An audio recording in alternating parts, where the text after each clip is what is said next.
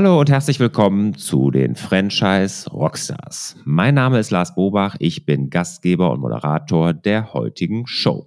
Ja, heute habe ich den Thorsten Hessler zu Gast. Der Thorsten, der ist Chef von Kochlöffel und Kochlöffel ist eine deutsche, ja, Imbissbude, kann man sagen, als Franchising, eine hochwertige Imbissbude.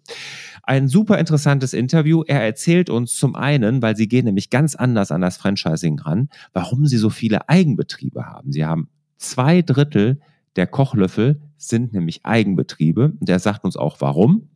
Und was auch interessant ist, in jedem Kochlöffel, wer da schon mal war, da hängt eine Kuckucksuhr und er erzählt uns auch, was genau das mit Kochlöffel auf sich hat.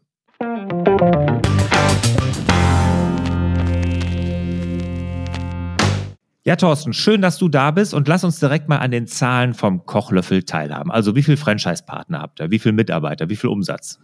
Also äh, wir haben zurzeit 21 Franchise-Partner und äh, die betreiben insgesamt 25 Kochlöffel. Das heißt, es gibt auch Franchise-Partner, die mehrere Kochlöffel betreiben. Vom äh, Umsatz liegen wir bei 42 Millionen, die gesamte Kochlöffelgruppe, also Company und Franchise zusammen.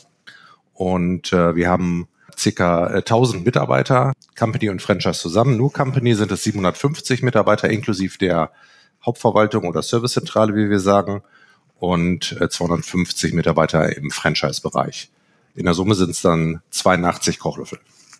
Mhm. Äh, also ihr betreibt die meisten Kochlöffel somit selber?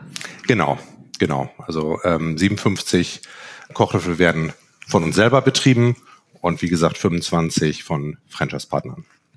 Wie, kommt es denn zu der Aufteilung? Ich habe auf äh, zur Recherche hier vor dem Interview gelesen, 61 ist das ja schon in die Franchise-Idee gestartet. Äh, wie kommt es dann, dass ihr trotzdem mehr Eigenbetriebe als Franchise-Betriebe habt? Also das ist historisch begründet. Ähm, Kochlöffel gibt es ja schon seit 1961 und Franchising machen wir seit 1995. Das heißt, da sind dann über die Jahre Franchise-Partner dazugekommen und von daher kommen wir eigentlich aus dem klassischen Company-Bereich. Und der Franchise-Bereich entwickelt sich bei uns weiter und ähm, so ist eigentlich dieses Verhältnis entstanden. Hm. Aber irgendwo ist ja auch ein kleiner Interessenskonflikt da. Ne? Wie löst ihr den? Eigentlich ist das gar kein Interessenkonflikt, weil ich sage mal, okay, das ist ein Kochlöffel, der betrieben wird, ob das jetzt ein Company-Betrieb ist oder ein Franchise-Betrieb, ist äh, eigentlich beides gut, beides erfolgreich. Für mich ist immer wichtig, wer steht hinter der Theke, wer betreibt den, das ist für mich immer der Erfolgsfaktor. Ja, und kannst du denn sagen, so, äh, was macht ihr lieber? so, oder welche laufen besser? Oder was, wenn, wenn du jetzt die Wahl hättest, nimm mal an, irgendwo in Berlin, in einem super, äh, super Standort, da wird jetzt äh, ein Restaurant frei, also ein, ein super Ladenlokal. Was würdest du da lieber reinmachen? Eigenbetrieb oder ein Franchise? Also da bin ich wirklich, äh, sage, das ist für mich beides gleich. Also das hört sich äh, komisch an, aber es ist wirklich so, dass, dass ich sage, es kommt immer auf den an, der es betreibt. Und wenn wir sagen, wir haben einen super Franchise-Partner oder wir haben eine super Kochlöffel-Leitung oder wir haben ein super Team, ist das für mich beides ein guter Weg, das zu tun. Wir wollen langfristig sehen, dass wir dieses Verhältnis 70, 30 Prozent schon beibehalten. Und von daher ist das beides, beides gut. Also da gibt es keine Priorisierung. Hm. Was sollten denn jetzt so potenzielle Franchise-Nehmer, von denen er ja gar nicht so viele dann sucht, weil ich sag mal so auf drei Eigenbetriebe kommt dann ja gerade mal ein zusätzlicher neuer Franchise-Nehmer. Aber was sollten die denn jetzt unbedingt über, über Kochlöffel wissen? Also die sollten natürlich wissen, was, was wir, wie wir uns sehen und was Kochlöffel ist am Markt, damit man auch ähm, sieht, okay, stimmt die Chemie, passt das zusammen und wir definieren uns als modernen deutschen Imbiss und ja, haben so die, die Klassiker, die Imbissklassiker, Grillhähnchen und äh, Currywurst, Bratwurst und natürlich Burger im Sortiment. Und wir grenzen uns insofern vom Wettbewerb an, dass wir als Familienunternehmen auch einen persönlichen Umgang pflegen, sowohl mit unseren Gästen, aber auch gerade mit unseren Franchise-Partnern, dass wir da auch ein, ja, ein familiäres Verhältnis versuchen aufzubauen. Hm. Wo, wo ist da euer Verbreitungsgebiet jetzt? Äh, seid ihr bundesweit schon aktiv? Weil hier im Rheinland habe ich euch noch nicht so richtig wahrgenommen. Also wir sind bundesweit von, von Norden bis Süden, also von Schleswig-Holstein bis an Bodensee. Im Rheinland, genau um Frankfurt rum, da ist ein bisschen dünner. Das ist wie so eine Eieruhr, ähm, also im Norden stark und im Süden stark. In der Mitte um Frankfurt, also im Rheingebiet. Wir sind in Köln, Köln-Kalk, Köln-Ehrenfeld sind wir vertreten, ähm, Euskirchen, äh, wenn ich das so als Rheingebiet jetzt geografisch Ja, Köln gehört schon zum Rheinland, würde genau. ich schon sagen. Ja. ja. genau. Also da sind wir also recht, also im Norden und Süden stark, genau. Mhm. Und äh, was, also du sagtest so gehobener deutscher Inbiss. Ähm, moderner also, deutscher Inbiss, genau moderner deutscher Inbiss. Genau. Was verstehe ich denn jetzt genau darunter? Also jetzt für mich als Laien im, im, im Food-Bereich, was, was habe ich darunter zu verstehen?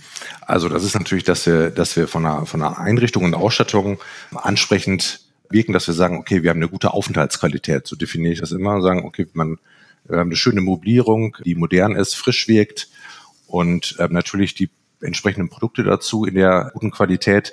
Das ähm, definiere ich als, als modern. Und das zieht sich durch den ganzen Betrieb. Also auch eine ansprechende. Auch von den Produkten her, vom, vom, von den Mahlzeiten, die man bekommt? Genau, von den Produkten auch. Wir haben natürlich so unsere Klassiker, das Grillhähnchen oder die Currywurst, aber wir variieren da auch. Wir haben mit zum Beispiel die Aktion Currywurst mit Röstzwiebeln obendrauf oder wir hatten mal ein Barbecue-Hähnchen, dass man da auch die Klassiker variiert und dann auch bei den Aktionsprodukten auch mal was Neues ausprobiert. Ja, was neben den Standard dann auch ähm, angeboten wird. Ja, jetzt habe ich auf eurer Seite gelesen, irgendwas mit einer Kuckucksuhr. Kannst du das mal erklären? die Kuckucksuhr, ja genau. Die Kuckucksuhr, das ist ja eine ähm, witzige Geschichte. Genau, wir, wir saßen zusammen, haben gesagt, okay, was ist eigentlich äh, so typisch deutsch? Und wir sagen ja, wir definieren uns als moderner und deutscher Imbiss. Und da haben wir ein Brainstorming gemacht und da war auch die Kuckucksuhr dabei. Und meine Schwiegermutter hatte dann äh, gleich die, die Kuckucksuhr besorgt und auf einmal hatte ich die dann bei mir im Büro hängen.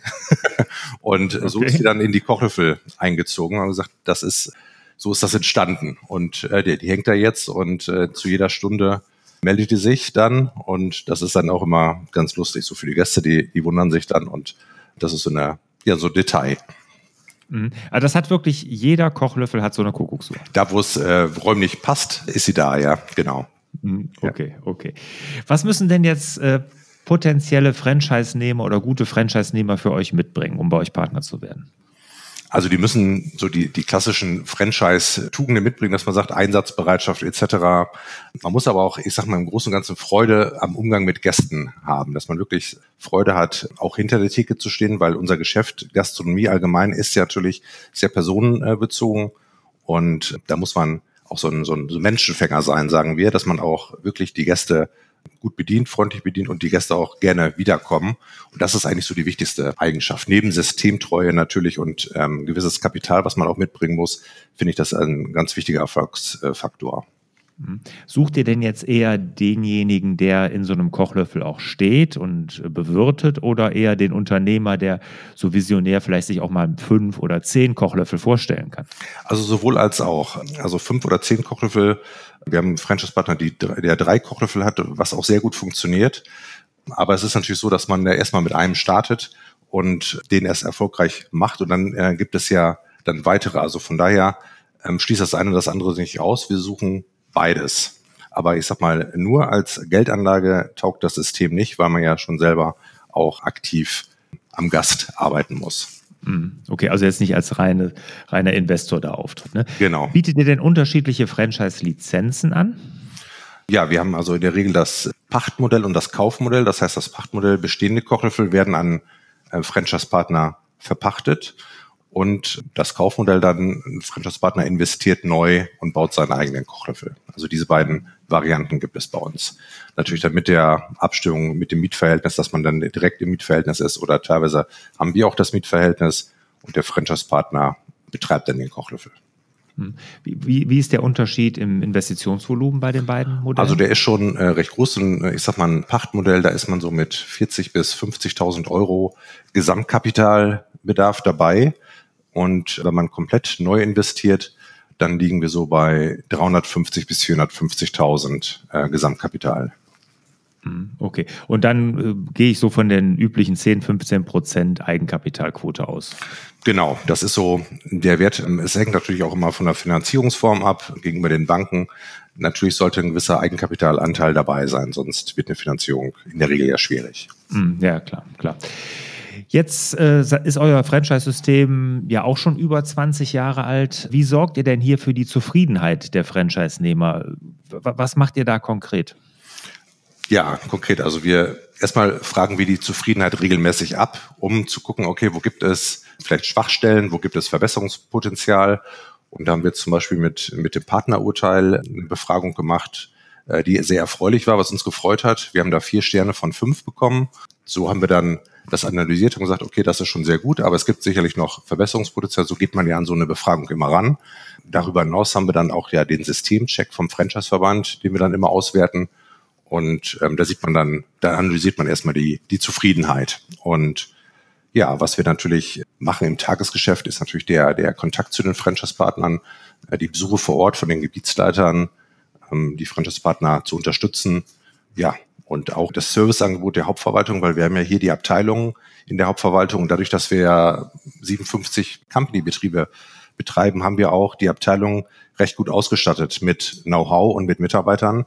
Und davon profitiert dann auch der Franchise-Partner. Das heißt, wenn irgendwo ein Problem entsteht oder eine Frage da ist, sei es im Marketing oder im Bauen- und Technikbereich, ähm, da genügt ein Anruf und man hat dann jemand Kompetentes an der Strippe und ja, hat dann kann das Problem dann idealerweise lösen. Und das ist, denke ich, auch ein ganz wichtiger Faktor für die Zufriedenheit, dass man auch ähm, gut unterstützt wird. Mhm. Und die ganzen Eigenbetriebe, also die, die rechnet ihr dann schon ganz komplett äh, anders ab oder wie, oder jetzt, ich sag mal auch, was die Zufriedenheit angeht. Ich meine, das sind ja da Angestellte, das andere sind Unternehmer. Ist, ist das nicht auch ein Konflikt? Also ich reite immer auf dem Konflikt rum, aber irgendwie stelle ich mir das irgendwie schwierig vor. Ach, das ist eigentlich gar nicht so schwierig. okay. das, das andere ist natürlich das ähm, ja, Angestelltenverhältnis, wo man aber auch sagt, da geht es auch um Zufriedenheit. Heutzutage kann sich ja kein Unternehmen erlauben, unzufriedene Mitarbeiter zu haben. Also da arbeiten wir auch mal dran, dass wir zu Zufriedenheit beitragen und ähm, dass man da einen guten Austausch hat. Und genauso ist es auch im Franchise-Bereich, obwohl der Franchise-Partner natürlich dann als Unternehmer natürlich noch eigenständiger ist. Aber im Großen und Ganzen sind es ja auch Menschen, wo man dann ähm, sagt, man geht vernünftig miteinander um. Ja gut, das, das steht äh, natürlich über allem, dass ein vernünftiger Umgang äh, ist, aber ich kann mir vorstellen, so ein Franchise-Partner, der hat auch andere Ansprüche. Ansprüche wiefern? Ja, dass er, äh, ich sag mal so, vielleicht ein Stück weit mitreden will, wo das System sich hin entwickelt.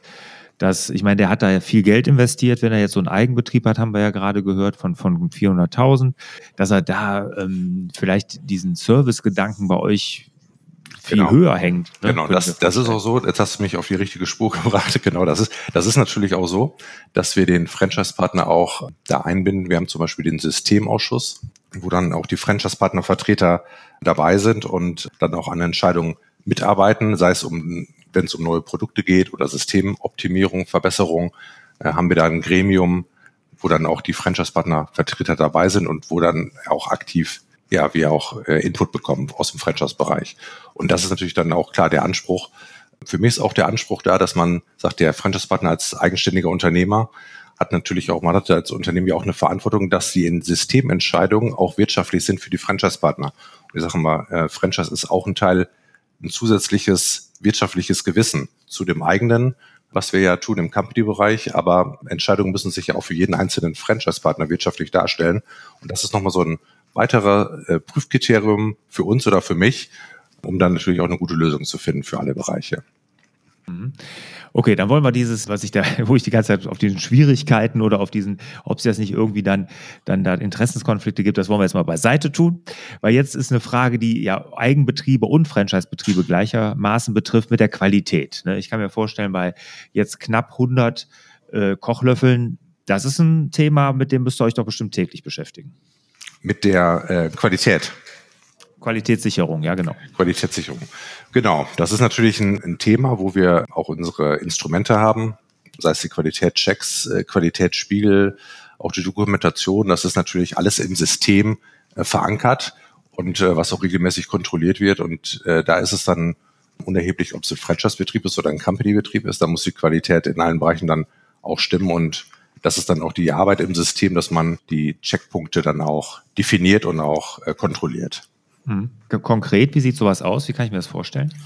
Also wir haben zum Beispiel 15 Qualitätschecks zu jedem Bereich, wo man dann auch die Arbeitsplätze äh, überprüfen kann, ob alles nach Standard äh, ausgestattet ist. Im Thema Sauberkeit gibt es einen eigenen Qualitätscheck. Und so haben wir dann auch den Qualitätsspiegel, der dann äh, mindestens einmal im Jahr durchgeführt wird, wo dann also der komplette Betrieb von vorne bis hinten ja auch gecheckt wird und da gibt es dann ein Ergebnis in Prozenten und äh, da sieht man dann auch den, den Stand des, des jeweiligen Kochlöffel dann. Okay, aber diesen Qualitätscheck, den führt ihr von der Zentrale jetzt durch? Den führen wir von der Zentrale durch, genau. Ja. Hm, okay.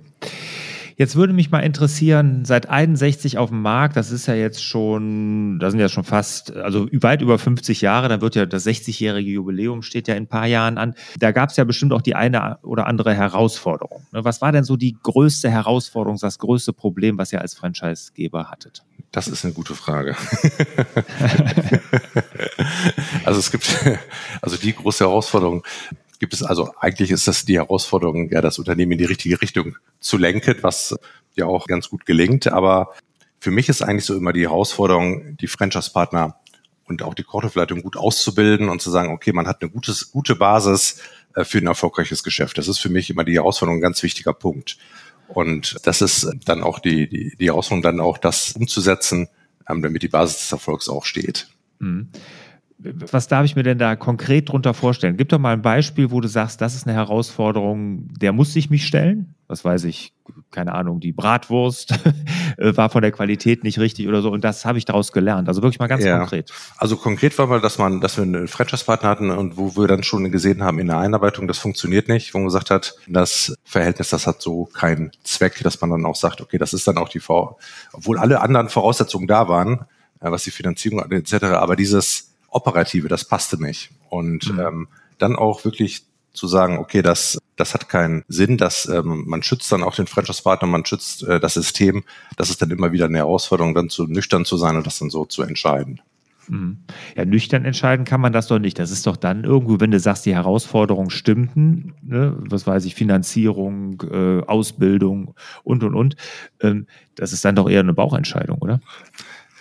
Das ist auch, auch eine Wochenstellung. Auf der anderen Seite haben wir auch, was das angeht, auch ähm, eine Beurteilung des Franchise-Partners an dem Punkt. Und das kann man dann schon, ja, hat man einige Meinungen und da muss man einfach dann die, den, äh, das zusammenziehen. Genau. Mhm.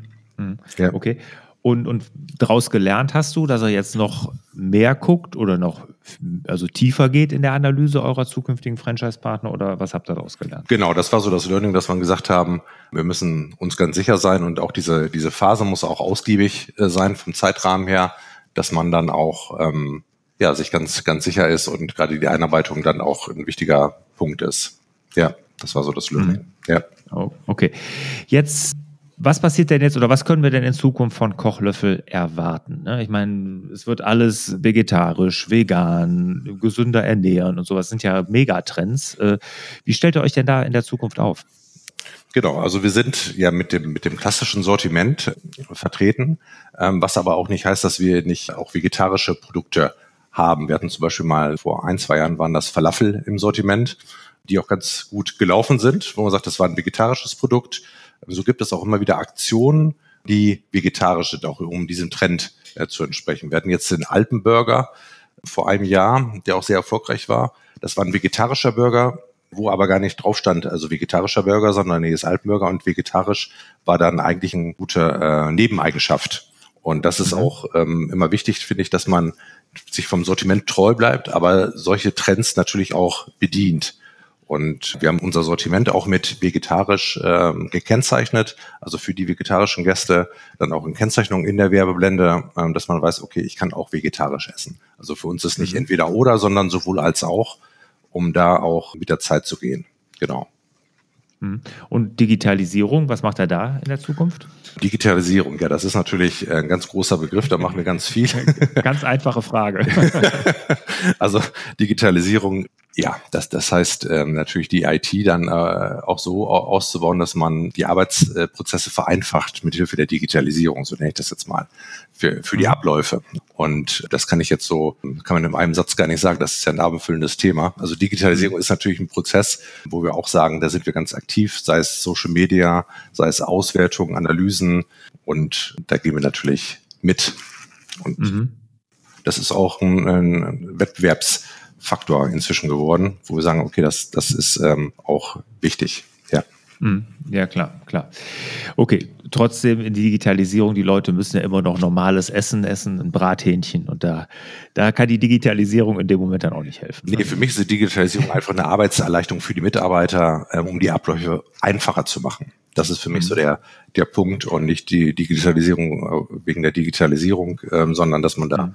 also was habe ich da für Nutzen von? Und da gibt es sicherlich viele Möglichkeiten, weiterhin was zu tun. Ja. Mhm. Ja gut, gerade im Online-Marketing, du hast es gerade angesprochen, Social Media, aber ich könnte mir auch gut vorstellen, Big Data, also Analyse, ne, dass man analysieren genau, kann, genau. was läuft in der Region wie, welches Produkt, was muss man zu welcher Uhrzeit anbieten, also keine Ahnung, da gibt es sicherlich tausend Möglichkeiten. Ja, ja. Und das meintest du sicherlich damit, dass ihr euch da dann da entsprechend aufstellt. Genau. Ja, Thorsten, vielen Dank. Hast du erstmal einen guten Einblick in Kochlöffel gegeben. Ich werde in Köln demnächst mal einen aufsuchen. Ich muss gestehen, ich war noch nicht, aber ich werde das jetzt mal tun. Ja. Ich, das hätte ich vielleicht zur Vorbereitung auch mal machen Da gibt es gleich zwei, werd, genau. Kalk, hast du ja gerade gesagt. Kalk, Kalk in Ehrenfeld, genau. In Ehrenfeld, genau. Ja. Werde ich hundertprozentig dann machen. Ja, kommen wir zu den zwei Schlussfragen. Ja. Ähm, Thorsten, welches Buch hat dich als Mensch oder Unternehmer am meisten geprägt? Oh, das ist aber eine gute Frage. also, welches Buch, das kann ich sogar nicht. Die Frage ist total egoistisch, weil ich nämlich total gerne lese und ich brauche immer Stoff für meine Leseliste. Alles klar. Also, äh, beruflich lese ich auch gerne so, so Fachartikel äh, in Zeitschriften oder sowas, so leichte Kost oder was Schnelles. Das äh, lese ich. Aber was ich so privat ganz gerne lese, ist äh, Rocco Schamoni. Den finde ich ganz frisch und sowas. Aber ähm, ja, beruflich äh, muss ich sagen, da nehme ich dann immer so Fachartikel. Hm, was schreibt der? Habe ich noch nie gehört, den Autor. Ach so, der schreibt so, ja, es ist so ein bisschen autobiografisch, aber es ist eigentlich auch ähm, Geschichten von jemandem, der in Hamburg lebt, so, so wie er und der macht auch Musik, also es ist so ein, so ein Allround-Künstler. Mhm. Also ein Roman ist das, ja? Ein Roman, genau. Mhm. Ja. ja. Okay, werden wir hier verlinken, den Autor, damit die Zuhörer den dann auch finden. Thorsten, jetzt, was würdest du denn mit deiner ganzen heutigen Erfahrung, deinem 25-jährigen Ich raten? also, ich glaube, man, man, muss die Erfahrung selber machen, weil die eigene Erfahrung ist die wertvollste und ich sage auch immer, Ratschläge sind auch Schläge. Also wenn man, wenn man da Ratschläge gibt, äh, habe ich eigentlich nur die, den Ratschlag, eigene Erfahrung machen, selber ausprobieren und wenn es beim ersten Mal nicht klappt, dann beim zweiten Anlauf, dass man immer dran bleibt und eigentlich auch Liebe fürs Geschäft entwickelt. Also das, was man tut, gerne macht und voranbringen will. Und das reicht eigentlich schon aus, finde ich, als Ratschlag. Okay, super. Thorsten, hat viel Spaß gemacht. Dann vielen, vielen Dank. Ja, gerne. Für dieses super Interview und für dein, dein, die Einblicke. Super. Ja, vielen Dank auch. Ja, und ich wünsche dir, lieber Thorsten, und euch natürlich wieder mehr Zeit für die wirklich wichtigen Dinge im Leben. Ciao. Ciao.